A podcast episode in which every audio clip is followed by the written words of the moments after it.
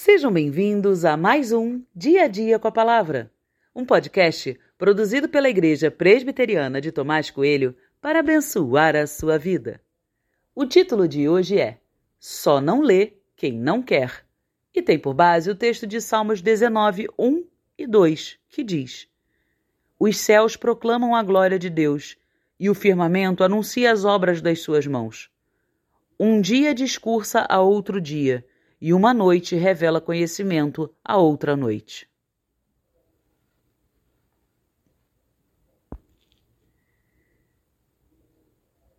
Eu sempre me considerei uma pessoa prática, sem muitos detalhes. Se tivesse que fazer uma escolha, sempre optava pelo mais rápido, mais fácil de limpar, etc.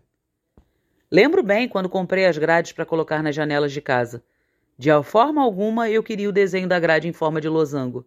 Lembrava de quanto isso me deu trabalho na casa de meus pais. Preferi barras retas, pois facilito a limpeza e a pintura. Creio que o mundo pós-moderno seja assim, extremamente prático. Tudo tem que ser rápido, desde o que vestimos ao que comemos. Nada requer muitos detalhes, e se requerer esse nível de detalhes, será caro e não acessível a todos.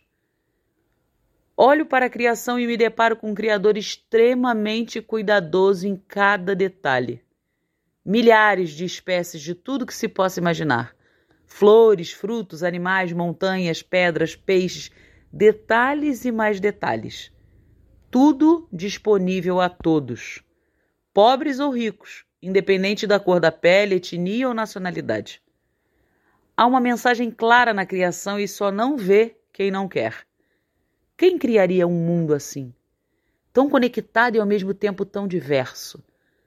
Sério mesmo que tem gente que fala que foi uma explosão? Apenas um ato de evolução? Mas quem criou a base de tudo que existe? Não há como fugir disso, não há como negar a existência de Deus. O salmista é singelo em suas palavras.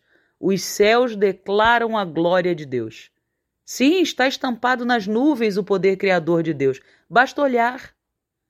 Assim como a assinatura da pós-modernidade é a pressa, a assinatura de Deus é o detalhe em sua criação. Só não lê quem não quer.